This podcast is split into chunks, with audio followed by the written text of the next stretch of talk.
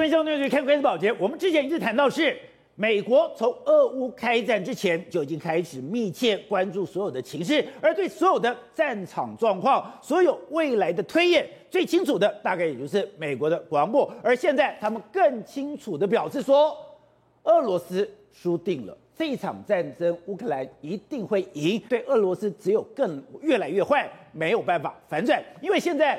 全世界的武器都已经一批一批、一个一个的进到了乌克兰的战场。我们昨天讲到是，现在俄罗斯它损兵折将，它损兵折将的程度，甚至比很多国家的国防武力来得多。而现在，我们看到了美国的弹簧无人机、土耳其的无人机、英国的星光飞弹，还有你现在看到的这些轮型装甲，一个一个的进到了乌克兰。所以你就看到，现在俄罗斯你面对的不是乌克兰，而是一个。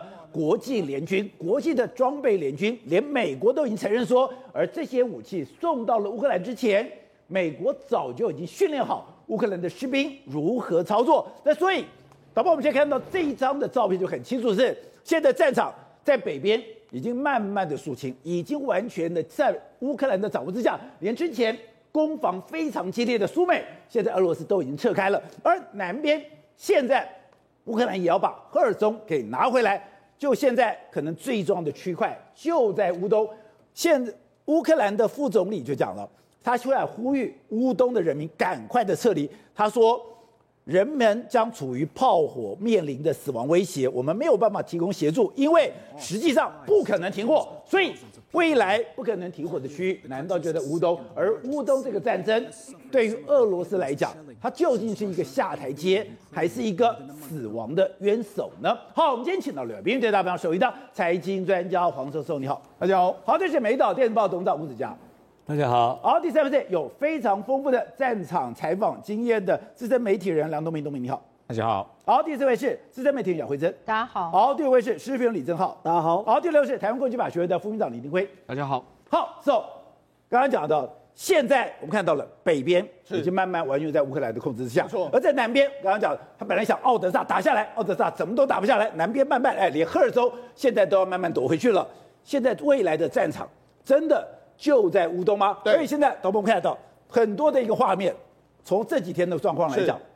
现在俄罗斯控制的范围越来越少了，而且美国国防部说了，乌克兰必胜，俄罗斯必败。为什么他这样讲？那科比说的非常非常清楚，他说这一次普丁也要来乌克兰作战的所有的战略目标没有一个达成，他直接点名了，他说：“你看，连马利波，马利波已经被你摧毁了百分之九十，你连马利波你现在都打不下来，不止马利波你打不下来。”基辅你也拿不下来，基辅以北的切尔尼戈夫你也拿不下来。再来说第二大城哈尔科夫你也拿不下来，甚至南边的尼古拉耶夫你也拿不下来。你占领的就是一些小村庄，所以没有拿下一个有意义的据点。他说，如果按照这样的战事发展，你乌克兰必胜，俄罗斯必败。想这么白？没错。为什么这样说呢？一个一个点评说你想要的任何战略据点，对，你围城围了半天，是你最后只能仓皇离开。对，他们现在真的仓皇离开。你看越来越多的画面，什么基辅这附近，你看这是这个图，这个图是俄罗斯目前占有的地方，基辅这边已经完全没有。这几天人家拍到很多很多什什么画面，他们开始从基辅开始撤兵，甚至很多军队开始从苏美撤兵，他们撤入白俄罗斯，撤到这个俄罗斯去了。好，但是现在呢，俄罗斯准备怎么样？他们也知道说这些地方我不可能回去了，拿不回去了。所以他现在准备集中火力在乌东这个地方，我要守住乌东，因为现在他是处于一个守势，现在攻势反而是乌克兰这一边了。但是你看打到最后，你知道乌克兰现在因为为什么美国说乌克兰会赢？因为现在有三十五个国家。的军援源源不绝的进入到乌克兰了。你说不是一个两个三个是三十五三十五个国家打你俄罗斯这个国家，所以俄罗斯现在他们现在对这样普京已经面临到非常尴尬的局面。他守住乌东来说的话是唯一胜的方法，不然的话他如果硬要守，陷入一个所谓长期的消耗战，这个对普京来说也不是一个好事。所以普京的这个乌东保卫战无论怎么打，他可能都不会是胜利的一方。好，所以我们看到从四月四号、四月五号、四月六号。哇，这个变化也太快了。是，好，我们看，在四月四号的时候，当然讲在基辅的周围，你当然已经被肃清了。是，就到了没有没有？四月四号、四月五号，切尔尼科夫对拿回来了。是，到了四月六号，苏美拿回来了。对，就代表哎，本来在四月四号的时候，你北边对，你还控制了切尔尼科夫，你还控制了苏美。对，四月五号丢了一个，四月六号丢了一个，所以到了四月六号，是你北边什么都没有了。而且你看这个图其实是相当相当明确，从四月四号、四月五号到四月六号，你仔细来看，原本四月四号的时候，哎，他们只拿下基辅，但是呢，切尔尼戈夫还有苏美，你看。光复四月四号就光复了切尔尼戈夫，四月五号的话，苏美也拿下，所以北边我们乌北这一带来说啊，基本上目前为止已经没有俄罗斯的军队，还不只是这样哦，你看跑光了。我们给大家注意一下，是南部这个战区，南部我们不是讲吗？赫尔松你原本控制住嘛？你看赫尔松目前哎，在四月四号已经有小部分的这个军队出现，四月五号的话目标越来越大，四月六号越来越多之后，包括北边这个扎波罗的这个地方也开始出现，所以你看现在是两边在包围这个，你说那个核电厂的扎波罗热。对，那个是当时俄罗斯非要拿下来的地方。是。现在也被反转了。对，现在两边来说已经开始慢慢有夹击，要包围这个赫尔松，所以你搞不好南边这个赫尔松你搞不好都会丢掉。所以现在呢，我我们看唯一没有变的都在乌东这个地方，因为乌东这个地方来说目前俄罗斯是几乎所有的重兵都摆在这边，特别是在马利波这个地方。所以你就知道，事实上现在真的决战点就在就在乌东，因为乌北你已经回不去了，乌南你现在是属于一个挨打的这个局面，你只有紧守整个乌东的这个情势。所以我们看到现在这就是赫尔松的一个局面。是，你看吧，导播看。赫尔松这个地方还算是主要是由俄罗斯来控制，对。可是赫尔松旁边，哎，很多的小镇，对，一个一个的都被乌克兰拿回去了。对，我们为什么说赫尔松可能接下来一段时间呢？可能俄罗斯都守不住。第一个。我们乌克兰的主要部队从这个这个所谓尼古拉耶夫开始推进之后，他现在推分成三个部队推进到赫尔松，目前已经把赫尔松这个三面包住，在三面包住的，这边还有另外一个叫新新霍卡夫卡这个地方。就那这个地方来说的话，原本是俄罗斯守的，但是目前为止，新霍卡夫卡也面临到乌克兰军队来了。哦，本来乌克兰军队不在这边，乌克兰军队在这边，但他现在已经把这个部分的俄罗斯军队围在这个涅伯河旁边围住，他们现在。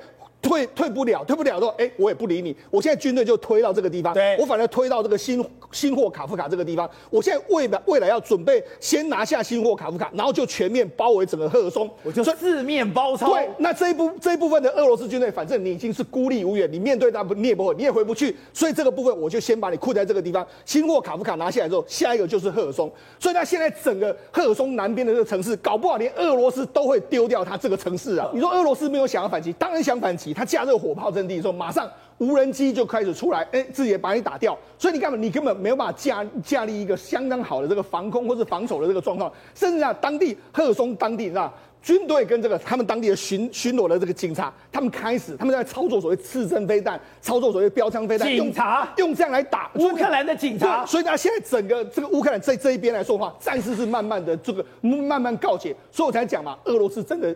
乌南可能搞不好都会丢掉，他现在只能够退缩到乌东这个地方。而且就你刚刚讲的是，是现在对俄罗斯越来越不利。是第一方面你自己在损兵折将，对。可是乌克兰的援军装备却源源不绝的进来。对。我们现在看了整个装备，吓死了。哎，是。你除了战斗机没有之外，对，你几乎什么都有了。没错，实际上目前我我刚才讲有三十五个国家要提供乌克兰军备，那这三十五个国家是从哪里来？这是英国国防大臣他自己讲的。他说四月初的时候，英国国防大臣，四月初的时候，我们找了三十五个国家，里面包括北约的这个成员国，包括美国，包括说土耳其等等国家，我们一起来说我们要支持乌克兰什么？三十五个，三十五个国家，你想啊，那会不会大家都送一样？不会，他们已经协调好，比如你有什么武器，哎，你就送什么；你有什么武器，你就送什么。我们尽量不要送一模一样的东西，而且。能够目前能够帮助乌克兰的这个武器，我们都全上。所以你看，现在美国什么弹簧刀嘛，土耳其的这个 B two 的这个无人机嘛，英国给星光嘛，美国给刺针嘛，然后德国现在也给铁拳嘛，这些都是所谓单兵操作。好，那你单兵操作的话，当然我们目他们目前为止在乌西或者其他地方用这个单兵操作，我就可以操作的很好。但是问题是，你要乌东决战的时候，你面临到是大规模俄罗斯的坦克，他现在主力部队在这边，你要大决战了。他的主力部队在在这边的时候，如果你只有派这些单兵部队去，可能略显单薄。所以现在你有没有注意到？新一波的国际给他的都是装甲车、装甲运兵车、坦克车都来了嘛？所以呢，英国就来，英国就说好，我们现在考虑给你两种，一个叫獒犬的这个装甲车，另外叫豺狼的装这个装甲车。好，那个獒犬装甲车就是这个。那这个是什么？宝杰，它这个是巡防车、巡护，它是獒犬。对，防护巡护巡逻车，它也就是说前线它可以先派獒犬出去，獒犬它可以防地雷，而且它还可以反反电子的这个作战，所以它出去的时候，它可以知道说，哎。附近有哪些坦克车在这附近？那我里面可以载到约莫八名的这个士兵。如果可以攻击的话，我可以拿出这些刺针飞弹出来攻击你。所以这就是他的第一第一线。在这这个豺狼的装甲车，豺狼，它是可以带带带约莫搭载两个士兵，它是比较轻型的坦克，它速度可以很快，所以他们可以快速的这个推进在前线作战嘛。它可以装重机枪哎。对，那装最多在这边，巨富蛇的这个运兵车，这个这个澳洲来的，澳洲的这个征服者，这个你看这个里面可以载十个人，十个人里面来说，你看里面你可以顺便把这个刺针飞弹、星光标都载进去，无人机载进去，它可以快速的推进。这个在你让你跟你这个决战的时候，我有这些士兵，当然了。你的俄罗斯有那么多坦克，对，我也要坦克，所以捷克有给他 T two 的 T 七二的这个坦克，甚至德国有给他这个所谓 PPV 的这个五零一的这个坦克，所以有坦克在那个地方，我有单兵在那个地方，我装甲一兵就运了非常多兵，兵下来之后都是拿这个刺针飞弹这样打你，他预预计等于是说让乌东这一场战呢，一定要用这个所有的主力部队跟你做个决战，而且你说虽然。表面上我没有领空权、制空权，对。可是现在制空权，对，都在北约的手上。当然，我们就讲嘛，事实上现在决战，我们讲在乌东这个地方，在乌东这个地方来说的话，照理说了，乌俄罗斯应该是可以啊，这个那么靠近我们俄罗斯制空权，我应该十拿九稳的。但是现在美国做了非常多动作，你会觉得说，哎，他做这些动作要干什么呢？第一个，他现在把这个包括说标风台风战机呢。还有 F 三十五的这个战斗机呢，都派到什么地方？派到这个保加利亚这个地方。哦、保加利亚这个地方为什么派派到保加利亚？保加到保加利亚，它就距离克里米亚，然后飞过去的话，可以快速的抵达乌东这个地方。当然，它不会进去。但是我们就讲，事实上在这次战斗里面来说，F 三十五到底有没有出动，我们都不知道嘛。对，那它这个地方又布了，可以如入无人之境。对，它布了 F 三十五在这个地方。可是美国又做了一个特别特别奇怪的这个动作，他们有一个 KC 六十四四十六 A 的这个空中加油机，它派到这个地方。来，哎，照理说，如果你是短程的飞行，你要这个飞机干什么？但是如果你派这个飞机过来的话，是不是你有可能会在这个地方？你要长期制空，长期的制空，长期制空的时候，是不是为了乌东决战所所必须？所以呢，现在美国做了非常多的动作，他不这些飞机派过来，意思当然就是说要领空，说我随时如果乌克兰需要说，我可以随时支援你嘛。所以这个对俄罗斯来讲的话，压力就会变得乌东决战的时候会更加更加的这个巨大。所以说，现在整个俄乌的战况里面，对。最后的一里路，对，就在乌东。没错，为什么在乌东？你看，连这个乌克兰的他们的副总理都说，请现在我们说乌克兰的国民，你必要的时候你就离开乌东吧，因为乌东现在现在会处于炮火之下，面临死亡的威胁，我们没办法提供协助，因为不可能停火，他都会打。而且会打到什么时候？打到要么是俄罗斯撤军，要么就是我们乌克兰拿下。所以现在整个双方一定会打到你死我亡的一个状况。所以这个这个地方在乌东你死我亡，对，不可避免，一定是这个样子。因为这个泽伦斯基说的非常清楚，我们要收复所有乌东的这个领土。对这个俄罗斯普丁来说的话，我绝对要拿住守住乌东。所以这个乌东的战事，根据美国的说法是，乌克兰战争会非常非常的长期作战，会长期作战，会长期作战在哪里？基辅那边已经没有这个俄罗斯军队，所以长期作战的地方就在乌东。乌东这个地方来说的话，俄罗斯也要长期支支持住，但是这会不会变成是拖死俄罗斯或者拖死普丁的最后一个战场？因为你持续打下去的话，三十五个国家一直在后面支持乌克兰，你这样子一直损耗的时候，搞不好打到最后，你要打到弹尽援绝，你要被迫离开乌东都有可能。等等，我们很难看到说，哎，美国对于俄乌的战场上，哎，话讲的这么白，五角大厦发言人科比直接讲，乌克兰会赢，证据就在你每天看到的结果当中，而且还嘲讽说。你现在连基辅也拿不下来，切尔格尼科夫也拿不下来，哈尔科夫你也拿不下来，你连马利坡你都拿不下来，就代表你输定了吧？那现在怎么办？普京怎么办？普京只能认输投降吗？还是说我就在这乌东乌东下去？哎，那不就把你的国力都给耗光了吗？对呀、啊，这你讲的很好，这个问题啊，他是把你拖垮。你在守乌东是，最后是守什么呢？苦守是什么？因为苦守待援嘛。对，他苦守准备输，哪有这回事情？但你越你的兵力越来越强，你去他让你乌克兰一直在壮大起来，你是不是一个乌克兰跟他打？三十五个国家，美国在后面，所以他需要他需要时间嘛，他在短时间解决这个战事嘛，长时间拖延下去的话，普京稳死的嘛，俄俄罗斯稳挂的嘛，对，怎么可能这种打法呢？不可能，那不定能怎么办呢？那怎么可能？他还有选择吗？他当然给他可以打第二战场。什么叫第二战场？对，他可以不，他可以打欧洲其他国家，怎么不能打呢？你连乌克兰都吃不下，你去吃欧洲战场？这个是另外一回事。假设我现在讲，我就问一个问题：他说非但不小心打波兰怎么办？他射他射利威夫射偏一点五十公里进去，砰打了波兰，你你波兰要不要出手？就是我变成真正的疯子，我变成真正的疯子。我没有疯子，我说我误射可不可以？不，不知道。现在我们讲不知道，他不是那么弱，因为他的兵力原来的陆军兵力是一百万部队，他还没那么弱吗？他没有那么弱了，他怎么他怎么会？他很轻，你看他很简单嘛。我们不是有一句话叫穷寇莫追，对不对？那我问你，他从部队，他从基辅的部队撤退回到白俄罗斯的时候，呃，我问你，乌克兰部队有没有去？有没有后面追杀？没有。为什么？没有能力嘛。就看你机要不对，你回去就回去了。所以普丁还是有战力的，大家要讲这个道理。假的，而且这我们还是不能小看他的。困兽犹斗嘛，困兽犹斗。所以我刚刚我解释一个道理，就是说欧洲其他国家，包括中东欧国家，你看捷克为什么表态那么激烈，波兰那么激烈，为什么那么激烈？为什么？哇，你也搞怕，他们自己去干嘛？他不是说他不是说我要赢了吃你，对吧？呃，捷克过来的话克你烂，怕你反咬一口，怕他打过来呀、啊。你这在在七搞八不搞，搞到我家来了，所以他这个就装坦克车也来，巴不得飞机也给你，不都给了吗？这样在乌克兰战场上打完就算了，你家去打，不要打到我家来嘛。所以普京现在在求什么？他求胜嘛，他求脱困嘛，脱围。现在在在所谓的陷入僵局的这个状况，其实宝剑，我这样跟你讲，是一个新的作战的大型作战的一个大杀戮的开始。因为这个时代已经进入那种生死之争了，亡国之争了。普丁一定会有这种很大动作出来的，不会那么简单的。这样真的像吴董所说的，就算俄罗斯在战场上处处失利，也不能小觑。现在欧洲战场上有，那欧洲国家有这么紧张吗？所以就是因为这样的紧张、这样的忧虑，全世界最好的武器都进来了。而且这个武器，我听你讲才知道说，他们可以彼此搭配、彼此协调作战，而且就是要用个捆龙锁。把俄罗斯给捆住，哎，没有错，因为呢，西方世界当然是担心这个普京狗急跳墙嘛，所以现在最好最新武器全部都往乌克兰送。现在给个最关键就是扑马无人机，你们不是有弹簧刀无人机吗？我这样讲哈，最上层是 Starlink，再下来是所谓侦察机，然后无人侦察机，对不对？再来呢，下面很多地方镭射导引的火箭弹呐、啊，还有所谓的这个弹簧刀的无人机啊。请问谁把这一套全部串起来？扑马无人机把这些全部串起来，这个东西是关键中的关键，而且呢，他还在去做研究之用。因为呢，我现在这样说，这一套系统美国都还没有使用，美国就已经把它送到乌克兰战场，而这一套系统，你说我是可以去结合 Starlink、结合卫星、结合无人机。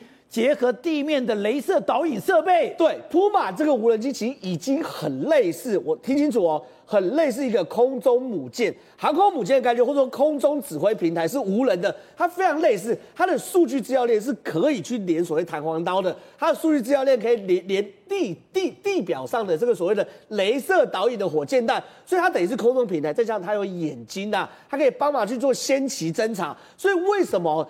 美国先说要给弹簧刀，后来又说要给镭射导引的地上的火箭，后来又说我就要给扑马，因为是贵州哎呀，我少一个扑马是只能发生单兵战力，有扑马才能一起去使用。你说那就像降龙十八掌，一定要把最后那一掌学会，他才可以给恪尽其功。对，他是贵州，我先讲嘛，因为 Starlink 是确保什么东西，我我这边操控者跟无人机是连在一起的嘛，对不对？然后呢？侦察机就美国那些北约战机是什么？告诉你敌人的大方向在哪里。这时候普马直普马无人机就过去了。普马无人机过去的时候，你在镜头上它是可以直接看到敌人的大部队状况。如果是重装备的话，它是不是直接连地上的雷射导引的火箭弹直接打过去？那如果是轻坦克的话，它有个非常特殊功能哦，一键操作。我今天操作普马人哦，我同时按一键，我的弹簧刀就弹出去，然后呢，一样去打这个人。然后呢，你都不用，你从普马标定弹簧刀会自己去打这个人。那打完之后呢，你说弹簧刀已经有视觉啦，你不是有个配可以去看吗？你干嘛要普马？我问你很简单，你打完之后谁来决定要不要弄第二第二把弹簧刀？弹簧刀打完之后，它的视觉就看不到，对不对？可普马在上面继续飞，它可以决定有没有人在绕跑。对。或者这个战车毁了，盯着你看，对，近距离盯着你看，决定要不要打第二个弹簧刀、第三个弹簧刀，还是说这个太硬了，我要派地面的镭射导演的火箭过去。所以你看，宝杰哥，这是整组的系统，哎，它不是一个单一的系统，而且最厉害是什么？Starlink，你知道，我知道，我们从开战第一天就在谈 Starlink，对不对？我们那时候也担心哦，Starlink 本身是个发射台。发射发射台的话，对于俄罗斯来说是可以逆追踪到这个发射台，对不对？就到现在一个 Starlink 机台都没都没被打掉，一万多个 Starlink 进到了乌克兰，居然没有一个 Starlink 被破坏掉，怎么被藏的不知道，没有人知道。所以呢，如果呢你今天对于俄罗斯来说，我不把这个节点打掉的话，我根本就没有办法使用嘛，对不对？不是，我根本没办法阻止乌克兰嘛，找不到就找不到。而且呢，现在哦。乌克兰过去被称为什么？苏联军工产业的大脑，对不对？乌克兰自己最好武器，现在也拿出来。哎，我们现在看到这是 Stokna 的这个所谓的火箭哦，这个呢是乌克兰自制的哦，它等于是一套火箭系统哦，结合刺针飞弹跟标枪飞弹，大家吓死了，超便宜，它可以打直升机，又可以打坦克。对，我们现在看这个画面哦，就是它去瞄准坦呃直升机的画面哦，它是这样，它一样会有个 monitor，而这个 monitor 呢，使用者呢一样，你看去瞄瞄瞄瞄瞄这远方的这个这个直升机，哎。一样可以打下来，就是非常非常夸张。导播，我们带回这边画面哈，它其实的构造就是这个一个三角形的铁架。那这个三角形的铁架呢，然后配一个这个所谓也也是哦火箭弹，然后呢旁边有一个小电脑哈，小电脑你可以在那边去操作，这都乌克兰做的，都乌克兰做的。然后你这个小电脑呢，你自己一样，上面这个像滑鼠一样，你把它瞄准标示到这个直升机上面。耶，你说你这是幻想是？没有。因为我们看到画面是，他真的把一台卡五二打下来。卡五二是俄罗斯版的阿帕契哦，它其实是有闪光弹可以走的哦。结果呢，这场画面让我们发现说，哎，斯托克纳，你除了打坦克之外，竟然也可以打直升机。重点来了，这一套两万美金，这么便宜，标枪飞弹二十万美金。然后呢，我们现在看到他打这个所谓卡五二的直升机，对不对？一千五百万美金。所以你看这个 CP 值多高。所以对于俄罗斯来说，或对呃不对美国或对乌克兰来说，现在所有好料都在这次全部拿出来了。好，东明，之前你就讲了的，用拜登在国会之文呃这讲的说，你不知道你面对什么样的对手，你现在会让俄罗斯变成了一个衰败二流的一个国家。现在五角大厦发言人科比直接讲了，这场战争。结果已经决定了，但这场战争的结果决定了，今天普丁真的会抓狂出奇招，把整个社会、把世界给搞砸掉吗？第一个，就是五角大厦这个发言人啊，他出来讲这个话，非比寻常啊，因为他是国防部的，国防部的，但实际上呢，说俄罗斯必败，美国已经讲了。哦，布林肯。大概两个礼拜还是三个礼拜前，他去波兰，对，去这边边界，在那边呃去访问，有记者问他，他当时就讲了，乌克兰必胜，啊，然后呢，记者问他说，你是你认为这个战争会打多久？他说不知道，啊，这个是他当时讲的话。对，所以美国从拜登已降啊，这一路来都是说乌克兰必胜，啊，为什么？他有把握。不就是这样子吗？对，对不对？那普丁，我认为他已经没有步了，啊，最后一步就是想办法在乌东这边，可不可以打下一些成果来？但是我个人认为是不可能，不可能，因为这个战争打了今年第四十三天了嘛，已经证明了俄罗斯军队没有办法应付这个战争，已经证明了，啊，什么战争呢？就是我们一直讲了很多遍的，对，这个。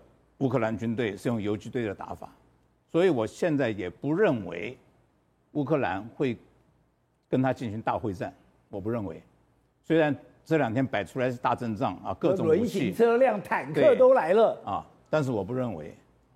我同意董事长讲的，俄罗斯还是一个很强的，当然很强，他还很强，他全世界第二大的，对，不能小看他。他把马利波打的打的这个样子，你说他火力强不强？现在关键就是说，他火力这么强，他打不到乌克兰的战力。对，关键在这个地方，他现在打的全部是平民的设施，打死的也是平民，这个是他最大的问题。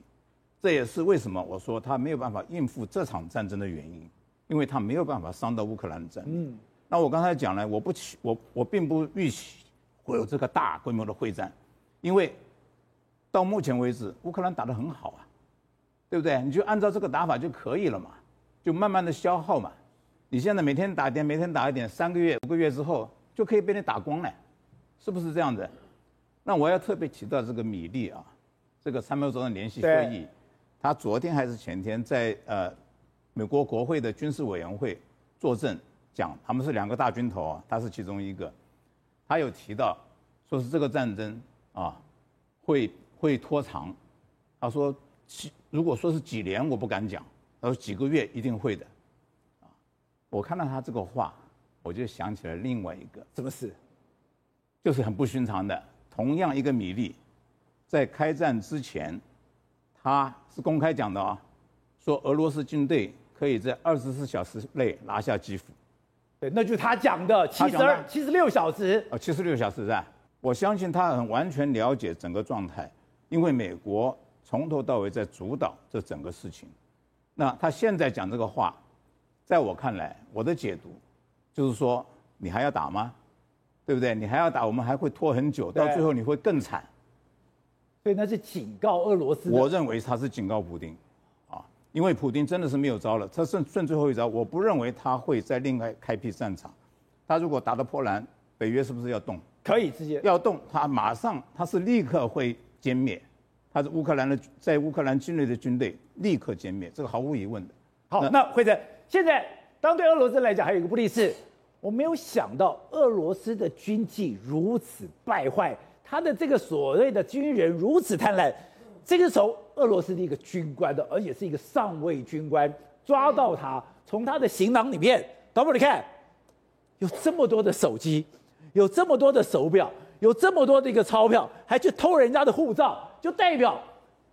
你这个俄罗斯的军队今天到了乌克兰，你不是去打仗，你去当小偷的。他不是当小偷，他是当土匪，他烧杀掳掠，什么样的事情都来。然后呢，你会觉得不可思议，是说他的这些，你你看，那抢你几个手机，几个手表，什么都要，钱都要。对，而且我跟你讲，你现在看到的这个还算是可以理解哦。比如说你拿的还算是有价值品，我们看到一些相关的新闻，甚至有人是偷人家衣服。还有人家穿过的衣服跟小孩子的玩具都偷，你就想说你没事，你去偷这种东西干什么？你到底你的用意是什么？而且俄罗斯的表现跟乌克兰对比的话，这个对比太鲜明了，也这个太接这个说太明显了。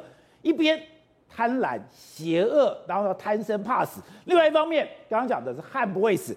连科比就讲哦，他说你连马利坡都拿不下来，代表你已经狂轰滥炸，你已经把人家九层的建筑给炸掉，甚至哎。总统都跟你讲，你这边可以撤了，因为是太惨烈了。我就是不撤，我悍不畏死，就代表两边的差异有多么的巨大。是宝杰哥，你知道最后一次我们比较具体从马马利坡这边得到的讯息是美联社那个记者逃出来之后，还记不记得他当时不是说已经没有任何国际的记者还在马利坡？从那三月二十一号的时候，事实上俄罗斯的军人就已经跟马利坡人这边开始说：你们投降，你们投降的话，我们就不会杀了你们，你们赶快投降。